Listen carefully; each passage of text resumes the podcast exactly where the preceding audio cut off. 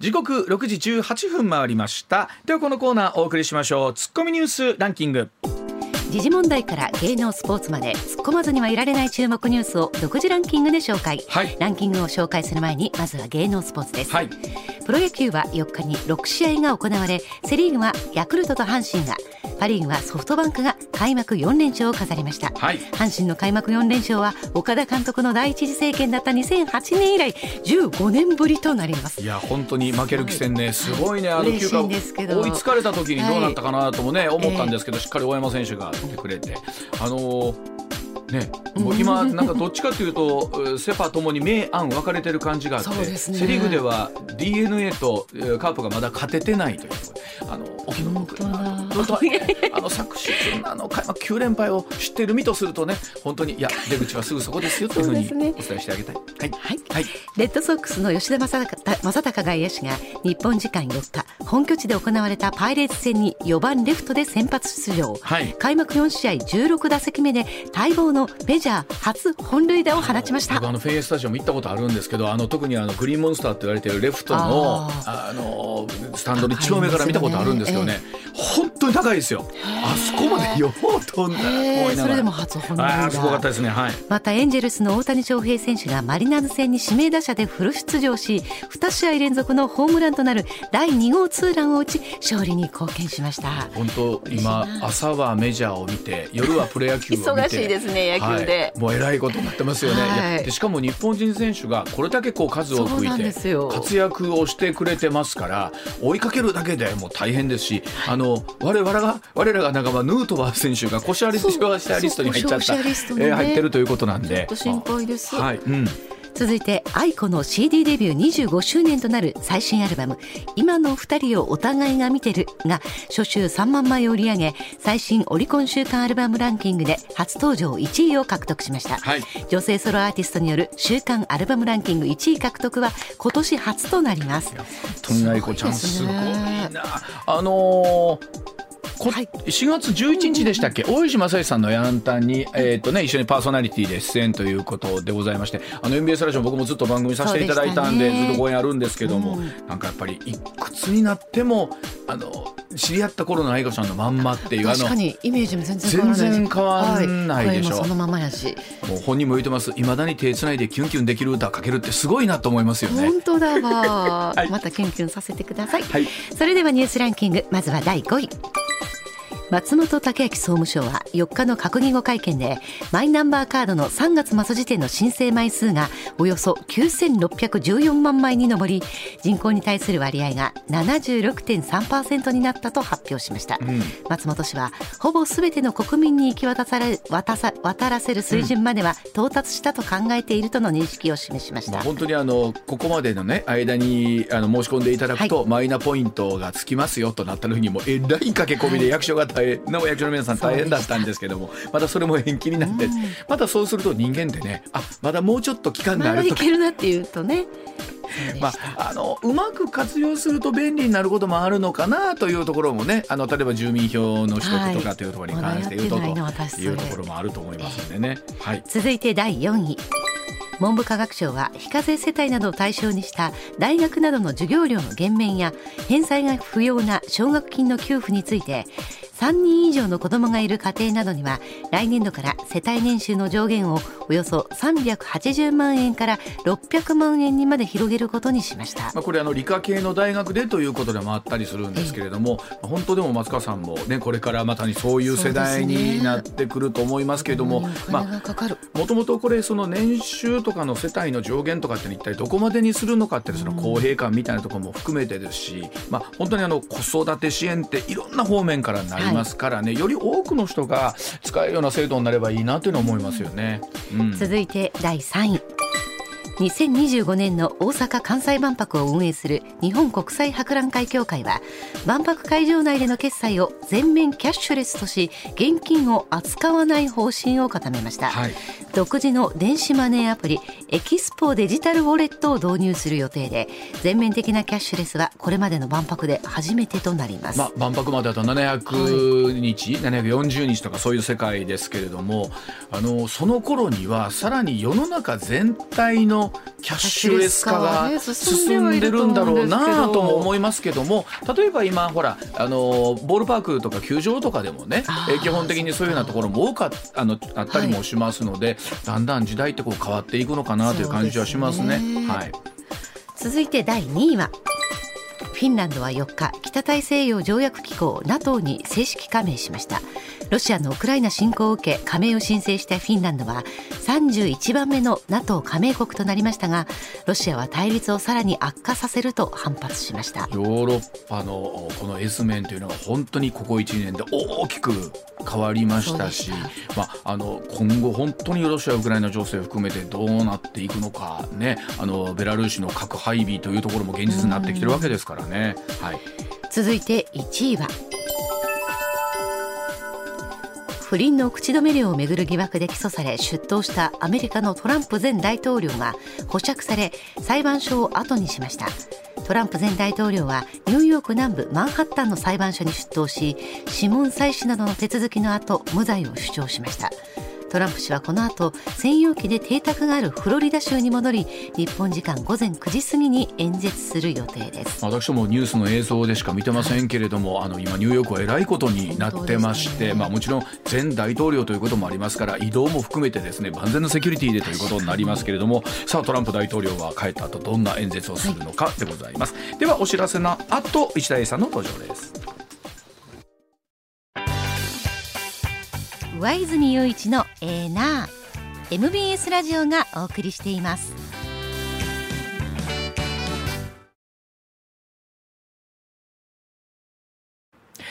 時刻6時26分になりました。では、あここからは石田英さんでございます。石田さんおはようございます。よろしくお願いします。おはようございます。よろしくお願いいたします。はい、まずはこちらのニュースからです少子化で相次ぐ定員割れ私立大の新設を抑制へでございます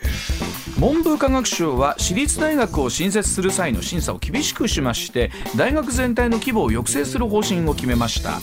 え少子化が進みまして入学者数が入学定員を下回る定員割れの大学が増えていることから学生確保の見通しを客観的なデータや分析で示すことを大学的に大学に義務付けました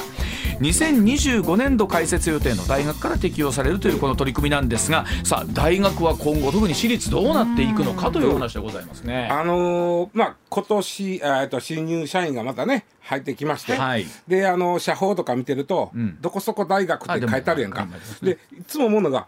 絶対に俺たちの頃になかった学部がいっぱいあるのね。ありますね学部も本学部当は増えてますね多岐に増えましたなんとか政策環境なんとかはいもう俺らも環境とかさカタカナとかね政策とかいそうですね情報とかはい国際とかいう名の付く学部がはいもうそうやでっすたら多いでしょもう最近は情報国際もうはねはい、あの、はい大学の新しい学部とあの会社の肩書きだけはもう分からないと思いました。 まあ、あのカタカナのあの肩書きだけは折ってもなんか折って も分からへんもん僕な。自分自身がなんだかよく分かってないです。であの俺の所属はどれそれなのこう肩書きがいっぱいついててそのその下の肩書きのなんかそうそうそう俺は一体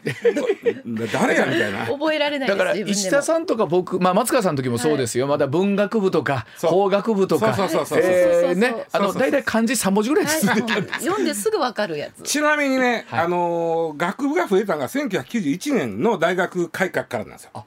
そうですかそうなんですそれまで、えー学部の種類って69種類、まあ、ほ細かく分けても69種類やったんですけど、うん今500種類以上あるんですよ。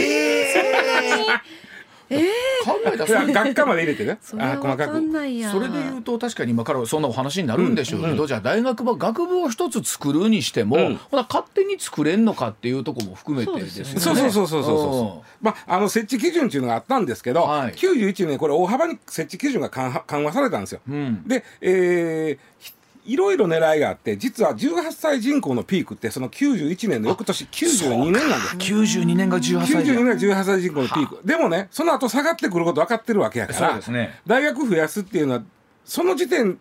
で増やすってのはでそうですねもう間に合わへんやんけど間に合わ確かにそこまで下がってくんねんから、でだからこれ18歳人口が92年でピークになるから91年に大学の設置基準を緩和したわけじゃないんですよ、むしろもうちょっと、あのー先のこと考えててもともとね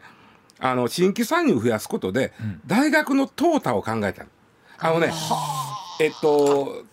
あのどう言ったらいいかな、はい昔からあるうー、い、わゆるあの偏差値は高いはい。偏差値は高いけど大した教育してへん大学でいっぱいあったわけよ 言言うてまうと今の時代に合う てへん残念だねそれせっかくそ使っれはたあののに自分の出身のところも含めてなんですけどもなんかういやいやだから俺らの時代ではそうやんあか、まあもうやっぱりそうですねだってじ授業もさ、まだこんなこと教えてんのよ授業もあったじゃん確かにあの先生が何十年か前の教科書そそうそうそうのまま常に素読をしながらあったでしょあったでしょほんでそう今のだから大学生の方がめちゃくちゃ真面目だし先生方もすごいしっかり授業されてますよそうほんであの、ですね先生の評価うんみたいのを学生がするのね今今はそうらしいですねすんねんうんでそういうのやりだしたのもこの91年の改革からなんですよだからつまりね大学というところはまあ偏差値は高いけどあんまり大した授業してんとこ多いんちゃうかいうのがあってで今に合うてへんとしかも授業が、はいはいなので、えー学部はちょっとあのそれまではそのそれか文学部とかそればっかりやんはいはいはいそれを緩めます設置基準も緩めます、でその結果新しい大学が、うんえー例えば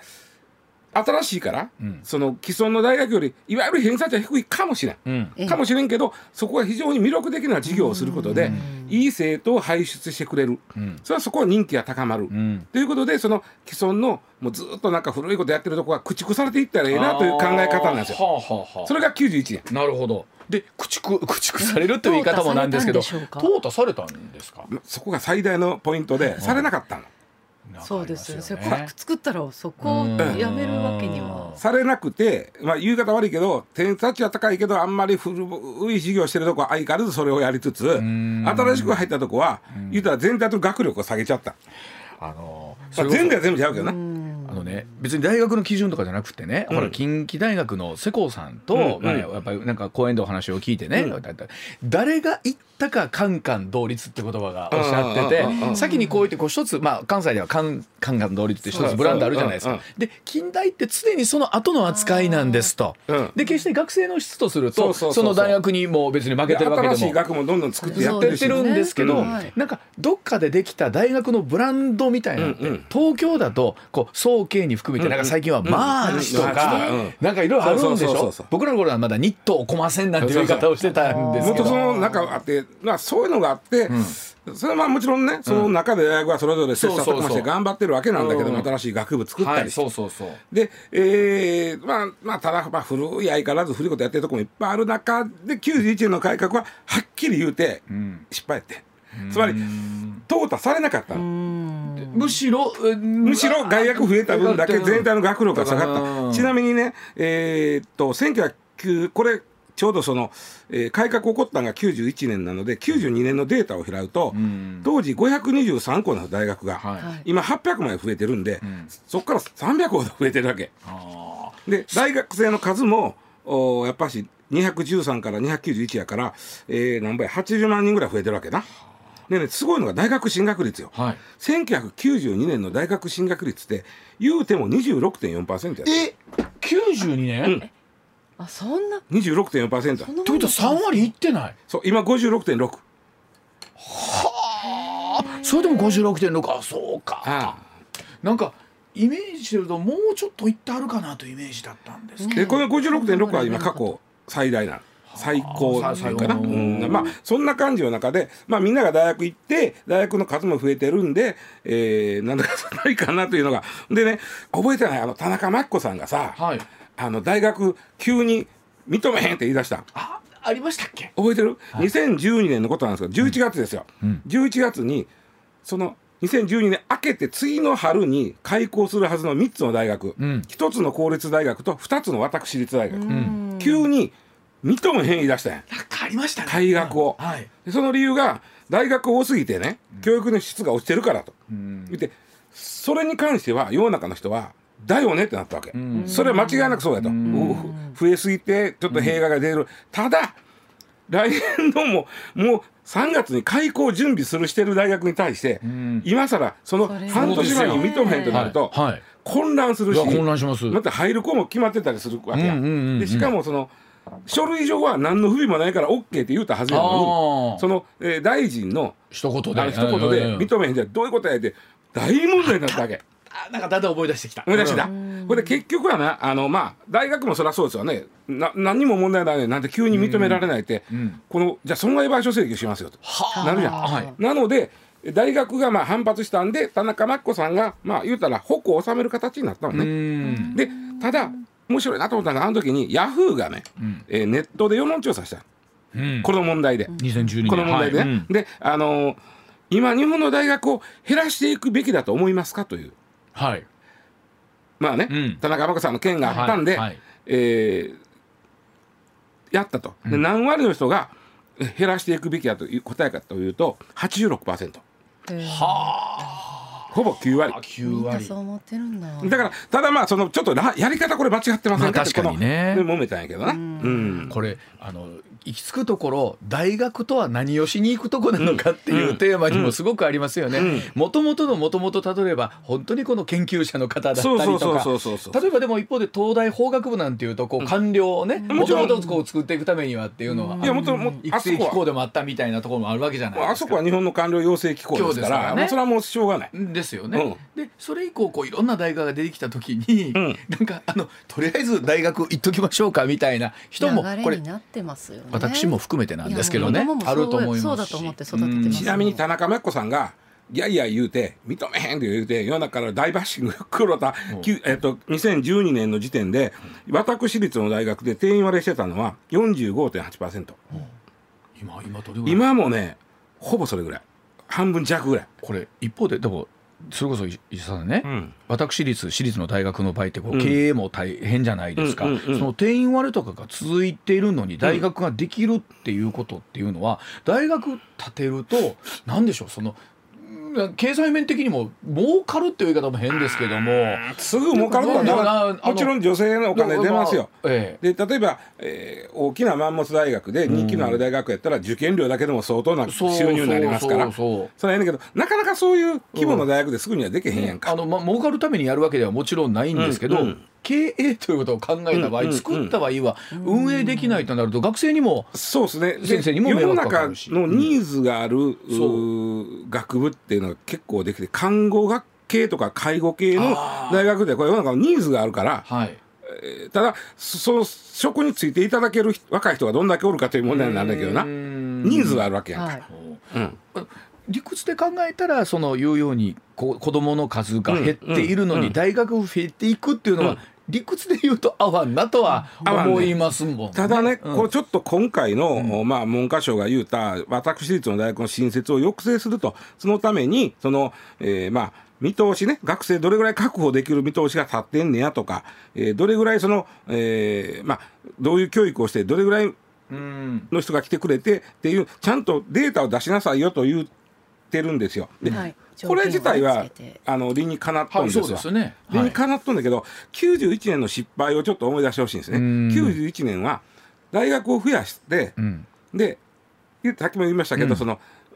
古い教育しかしてへんとこを駆逐していこうはという、いはいはい、言うたらその質の悪い大学を、うん、偏差値だけ高いけどあまり質の良くない大学を駆逐していこうという、はいはい、発想やってんな、はいところが今回、まあ、その結果失敗した。うん、失敗して、えーまあ、えー相変わらずの大学は偏差値だけ高い大学はあるけど、えーあんまりその最新の教育してへん大学はある。で私立は、え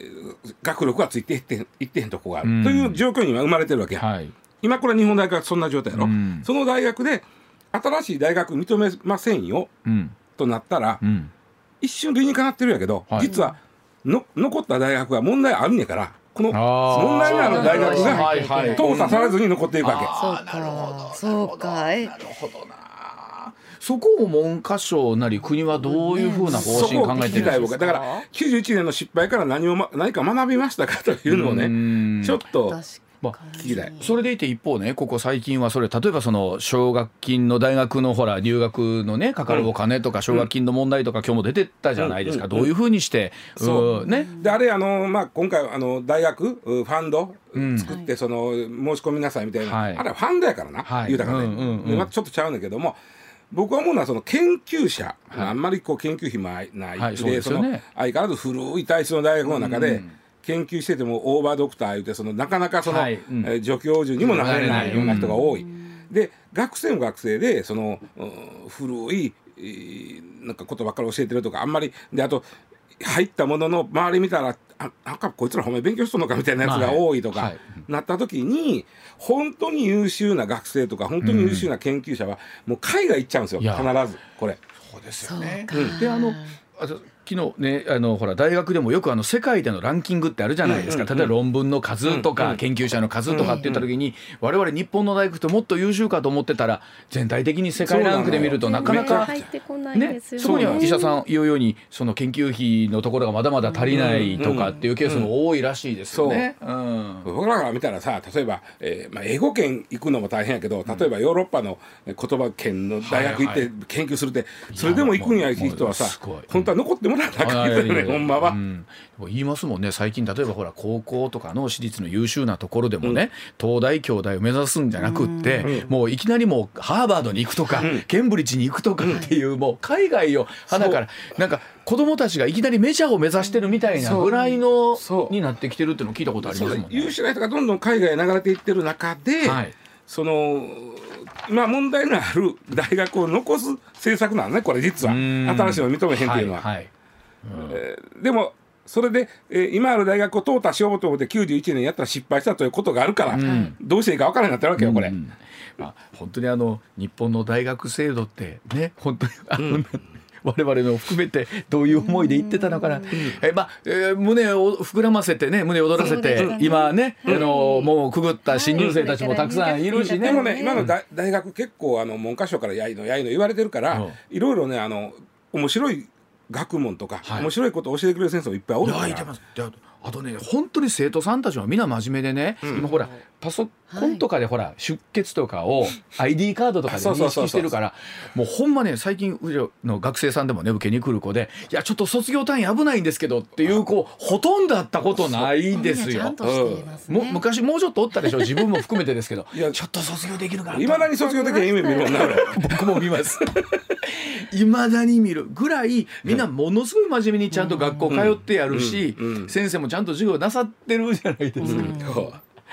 でもうーなんだろうトータルの現象で見るとそういうところが、うん、まあだからまあここれでええんかどうかちょっと、んなんかこういや増えすぎて質悪だったから減らすいや、うん絞るっていう考え方はちょっとこれなるほど。いっぺん失敗してるだけにねこの考え方で、はいうんちょっと考えてよっていうのはじゃああるよね今既存の中はどうなっているのかそうそうそうそとういうはいだそうそうでございます。はいでは続いてこちらです。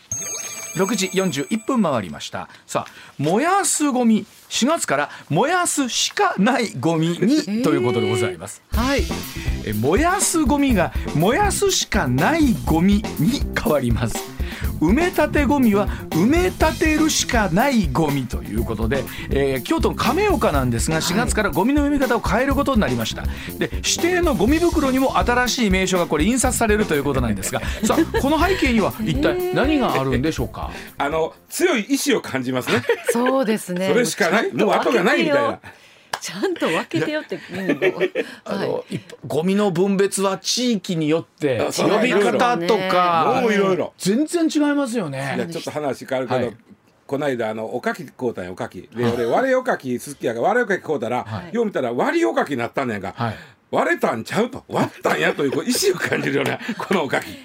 と思ってそっか。その時にこのニュースちょっと思い出したんやなそれこそ昔は一般的にあの燃えるゴミで したっけそうそうそう燃えるえゴミも燃えるゴミが燃燃えるゴミやすゴミにな燃やすゴミになっっててで燃やすしかないゴミになったわけいやまあまあだんだん意思が入ってきた意思が入ってきてますでね、はいあのこの亀岡の場合は、まあまあ、もうどこもこれこういうことになってるとこみんな一緒なんですけど、はいまず焼却炉がもう古い。うん古いから、えーもう作り直そうとしたらめっちゃお金かかるで、実は焼却炉にとって大敵は生ゴミなんですよねあああの温度下げちゃうからあそうかそ炉うかの、はいはいで生ゴミを減らしてくれたらだいぶちゃうねんけど、えまあそれもあってのもう本当にこれ燃やすしかないですかという それとあの、はいプラあのやっぱり今までねプラスチックが非常に混ざっとったんやで本当は違うですと分別してプラスチックはあのリサイクルに回しもらわなあかんのに、えうん混ざってたと、うんなのでね実は今回ねうんすごいよ亀岡市の、ん今まで1袋20円やってんゴミ袋がうんでこれは燃やすしかないゴミは40円にしますとは値段が上がるんですねで倍にしますはあところがプラスチックは10円にしますほううんわかります、今まで20円やったもんを、これを燃やすしかないゴミは40円にしますはいプラスチックゴミは10円にしますへえとなったら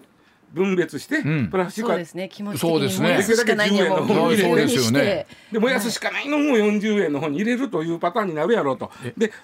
あごめんなさいごめんなさいこれこれじゃあこれちゃうわこれ柳川がやったんや柳川柳川柳川がねこれね先輩なの燃やすしかないゴミを考えた燃やすしかないゴミって言ったらもうな何になるんですかもう燃やすしかないないない、えでしゃあがないああ缶とか埋め立てるっていうのがあるんですよね、はで埋めその場合亀岡の場合は埋め立てるしかないゴミも袋に作るんです 埋め立て埋るめしか立なているしかないゴミって言ったら何になる何になるんですかね埋めまああい入れ入れられないんかなかなかこうブロックのかけら的なもあーなるほどのとかもうどうしようもないあんなもんああなるほど埋めも立やてるもしかやへんせえへんあわそれはもう埋め立てるしかないです よないねやろ、はいほいでそういうあで牢ももう修繕せないかん埋め立て地もね実はもう満杯になりかけている亀岡、うんその時に、えーもう新しい処分場を作るとなったらまたお金かかると、だからできるだけ本当にこれはもう燃やすしかない、本当に埋め立てるしかないもんだけにしてよとお金かかるからっていうのが亀岡の考え方で。そうでか同じのが2年前に福岡県の柳川市ですね丸焼け海に面したとこ、あそこがここはね元祖です燃やすしかないゴミ名前考えた、はいでこの柳川が言うさっき言ったように燃やすしかないゴミやったら袋は倍にしますと値段、うんうんうんその代わりプラスチックゴミは半額にしますとゴミ袋を、はいはいこれやって成功したへえどれぐらいでもそんなあ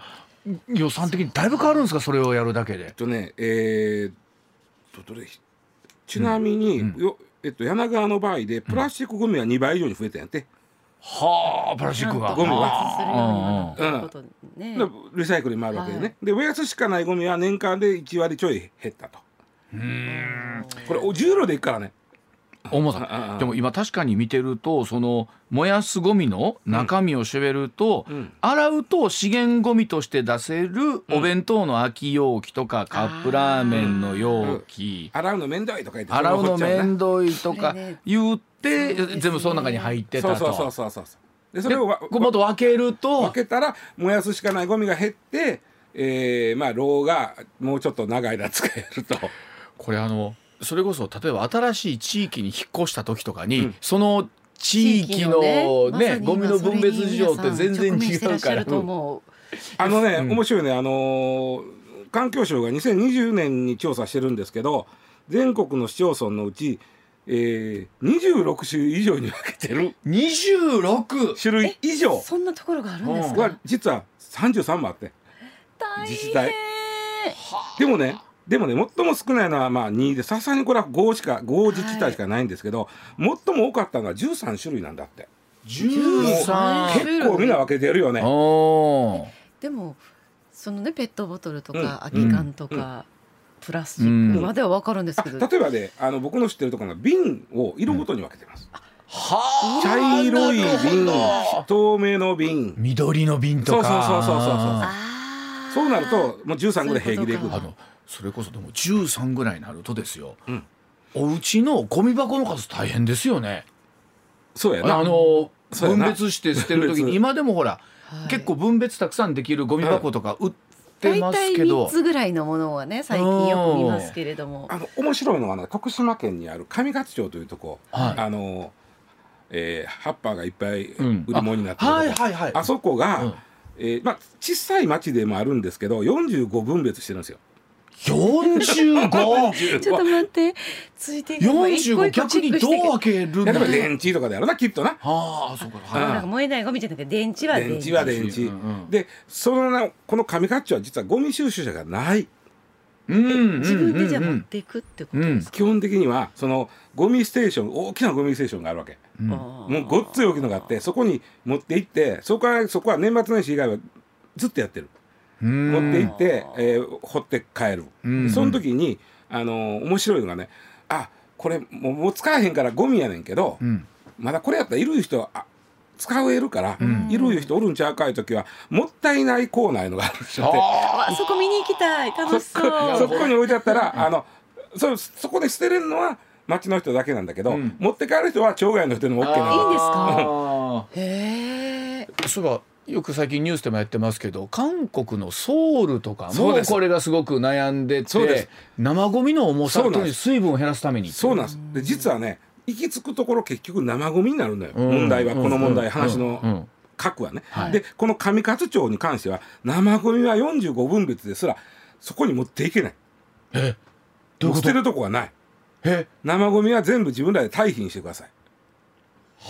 はそのためのそのなんかこうあるやんこそういう機械みたいな、はいはいはいはい生ゴミ処理器ねあか家は庭用い、の結構いい値段しまそすそれに対して補助が出るらしいわあ家具出としてもらわんとあ、うんあなるほど、うんそうですでか自分でリサイクル唯一のゴミが生ゴミなんで、うんそれはもう町としては集めませんはあ集めませんやなくて要はそこ持ってきてもらっておも決自心も分なでいやってくあわこれ結構大変はいそうところがね割とね町の人見てるとねその持っていけない人いるじゃん、うんあの足悪いとあーはかい車ないとか、はいはいそれはねやっぱりねそんなに頻繁に月1回ぐらいかなその、うんうあまああの分けといてくれたら取りに来てくれはるんやけどね、ねででまあそのさっき言ったその生ゴミがやっぱり一番大きいんで、うん実は長野県のいくつかの自治体は生ゴミ出しません袋っていうのがあるんですよ。どうえいうことですかどういうことどうでいわうこかとするだけど生ゴミ出しません袋っていうのは、えうんえー生ゴミは自分のとこで例えば堆肥にするとか、うんでで燃やせるゴミとして生ゴミを出さないうんという世帯については生ゴミ以外の袋を入れるあ、うんゴミを入れる袋を、うんえーこれタダでその場合はもうタダでいいですよ、はい生ゴミを入れへんのやったら、うんだからうんこのゴミ袋はタダで差し上げる、はいはいそれもう普通やったら一一袋何十円というとこはいはいろでをやってるところもあうる、んで今言言ってくれた韓国韓国なんかすごいで、ねえあれだって法律で決めたんやもん、はい生ゴミ出したらあかんよはい言うてうん、で、えーまあ、えー例えばマンションなんかやったらね、うんあのカードをピッてやって、ね、うんで生ゴミを機械に入れんねんはいはいほんでね何グラムって出んねん重さが出たはいほんでピッてやるやん、でもそれが記録されて、うん結局1か月で生ゴミ何ぼ掘ったいうことで、うんうんそれであの管理費に上乗せされてそうとかはいなんかみたいですうねん、あもう徹底してるやっこはそうか、そねれぐらいでえもだからものすごい皆さん水分分絞ってうんちゃんとあのねえー少しでも軽くなるようにって捨てはるとかって言って実は日本ってねあの生、えっと、ゴミの78%を結局燃やしてるんですね、ん埋め立てもせずに、はいはい結局燃やしてる、うんうんリサイクルもせずに、はいで OECD いわゆる先進国の平均が22%なんで、ん78のそのまま燃やす率ってめちゃくちゃ高いのああそうかそうかはいはいその半分くらいが生ゴミなんやで、三分まあ、3割から半分くらいがでここを減らせたら、うん随分とゴミ減らせるんだけどってういんうでまあ韓国ちょっと見習わなあかんのはそこなんですよね、うん生ゴミを出さないという法律で決めていやなんか今の話とか聞いたらあの改めて自分自身ちゃんとせなあかんなというふうに思いますねそうやっれなてりに思う。水分をこうねし絞ってるとかね乾燥させてるつもりですけどうんそれやっていくだけでも全然ちゃうねん違うんですね。うん全然ちゃうねんけどねいやーそうかもやもまあう捨てるしかないゴミのでも確かに自治体もそれぞれのねあの、確かに焼却の処分のお金とかね、エネルギー量とか考そえうたなのらよ、うん光熱費考えたらそれだけということなんですね。そうそうはいだそうでございます。さあお知らせの後もさらにお話し続けてまいります。三時刻六時まもなく五十九分になります。続いてこちらでございます。初の女性や黒人も NASA 月探査参加の4人が発表されました。アメリカ航空宇宙局 NASA えー50年ぶりとなります有人月探査ミッションに参加する宇宙飛行士4人を発表いたしましたこの月さ探査では初めてとなる女性や黒人男性も選ばれたということなんですね4人は人類にとってこの半世紀ぶりとなる月面着陸を目指すアルテミス計画の一環で2024年11月に打ち上げられる宇宙船に登場いたしまして月の上空をしん、えー周回する予定ということでございますけれどもねいやあの月か何がかっこいいってアルテミス計画とかだなかなアポロの妹から今そうですね、ええあの先日もお電話でさあのお話伺ったんですがでも言うてる間に月に本当に人が住む時代がやってくるそうでございますけれどもそのあたりのお話、えー7時の時報の後お伝えしていきたいと思いますえ石田さんはがい子供の頃でしたっけアポそロう月よ、面着えー、陸は、 1969年7月のちょうど夏休みに入った頃だったんそでう、はい見れてたんですよ、はいえーモノクロの映像でね実は天地ひっくり返っとってね、はい何のこっちゃ最初分かんないんで見てておいくつ石田さんその時えいーくっつとぐらいね、えー、4年生かなあほんならもうめちゃくちゃワクワクしながら見てた組ですよあのねもうなんか覚えてんのがその、うえーうちの親父がね、ううんちのお父ちゃんうちの親父は塗料会社に勤めてたんです、はあうちのおお会社の塗料がこのカメラのここに塗られてるって言ってた、いやそうででものすごい細かい話なんだけど、ええなんとなくこうへえすごいいとやそれ思はっすごいですなんよかすこうごい思った記憶があってでもね。当時日本の技術はいや言ってもそのアポロね月面で使うもののも塗うい料やに使われたんだからですカメよラなんか日本ですよあれへえやっぱじゃあすごかったそんうでなすんね当時からそうだからそのカメラのここのここの撮れはうちのやとか言われていやでもそれでもこ自慢ですよこの頃にねなんかちょっとねへえすげえいと思やったそう思います記よ憶があるんだけどそう全然思いますよ、まあ、それからうんね、えー、6年69年、はいで72年のアポロ17号か、うん7号で、えー最後あーそこから月に折れたってないんでそうですか51年か経ってて、実はあの月に折れた人は今全部で何何人いるかというと、うん人類、まあ、もう亡くなってはると見てますけど、うん12人12人12人全員白人男性ああそうなんですねだから今回、はいえー黒人の方とか女性の方が入ってると、うんあ白人男性以外の人が月に降りるんだというへえあのそうなんですねなるんですねうんでまああのーなん逆に言うたらね、うんなんで50年間行ってなかったんかいうことははいね、そうですそうです、うんそうですうんね。せや確かにね。いかんじゃあ逆その遡ってなんで72年で終わったかっていう話やねうんじゃあ69年に1回目ねで、うん69年の7月に1回目、うんでその年のおー11月に2回目アポロ12号ああ実は大阪万博でアメリカ間で飾られた石はアポロ12号が持って帰る、 12号あそうあれみんなですか11号の石は持って帰る違うって、あ12号なんですか12号が持って帰ってくるしで,、えーで1314とってそれだんだんだんだんね、11号の時はうわーっとなってん、うんで12号の時はそそっからわずか4か月後の話やねんけど、みんなあんまり知らんねんやっぱり何初めてと二回目ってそんなに違うんですね2番目じゃダメなんです。ええいや2回目じゃダメなんです、 いやまあやっぱりね全然興奮度が違うくて、急にねこれめっちゃ無駄遣いちゃうって言い出したんよメディアも向こうの。のああそうなんですねありがたみがうん減ってしまこったれというか。ご存知のように13号があんなに危なかったそうですそうですあの下手したらみんな死んでた。あの映画にもなったぐらいですからねアポロまあ、 13、まあもう奇跡的に帰ってきたけど、うんでまあ14号からまた順調にいったんけども17号の時にもうお金かかるしええかうんでそもそもソ連に対抗してうちはこんなすごいことできるというのでやったことやうね、んそこに行くことに、えーそんなにあのビジネスにはつながってないじゃ、うんんそれとはまあ人工衛星の方がよっぽどつながるわけでビジネスだからに今はそれがこうビジネスにも非常につながってるから民間でもということなんですよね、あまあ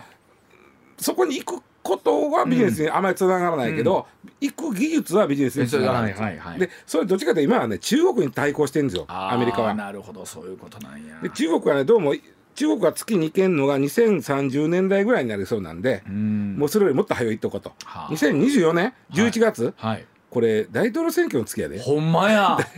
本当です ねおう11月やんか大統領選挙ということでアメリカはどっちの方が盛り上がってんのか、そうですねアメリカのことやから、宇宙飛行士が宇宙から投票するんやと思うね、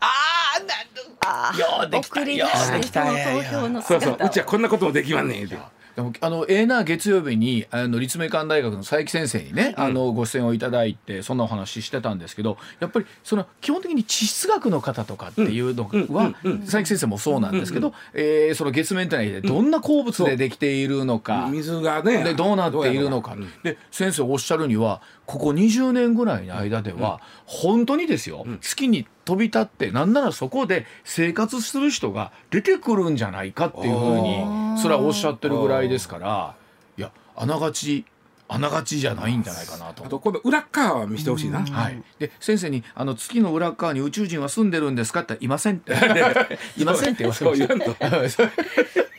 いやでも日本人のほら宇宙飛行士の候補生の人たちえもえほらええねええいよいよ月面にっていうお話でしょそうですそうです今回の人たちは。だからねダメ言いますけど白人男性以外の人が今回月面にどんどん行きますからそういう意味ではなかなか今のご時世グローバル化してるご時世にはなんか合うてるんだでもどっかであれですねあのなんかに中国とねアメリカが、その今ちょっと政治的な意味でもうん非常に対立しているという中で、当時やっぱりソ連とんアメリカとみたいな構図っていうのが、変な意味ですけどこの宇宙開発みたいなところにもそうそうそうあの国には負けられへんってお互いあるあっのていねう。変な話ね、アメリカあの時やったらね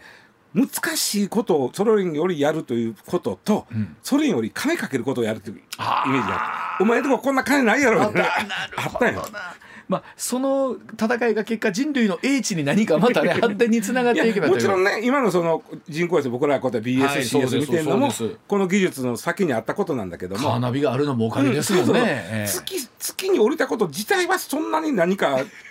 そうこのものはねねうんなるほどだから鉱物調べてる先生はワクワクするうんですよね、まあ、でも本当に月月旅行みたいなものも本当に現実として出てくるんじゃないかということだそうですけどもいろんなものが新しい局面に来たということでございます。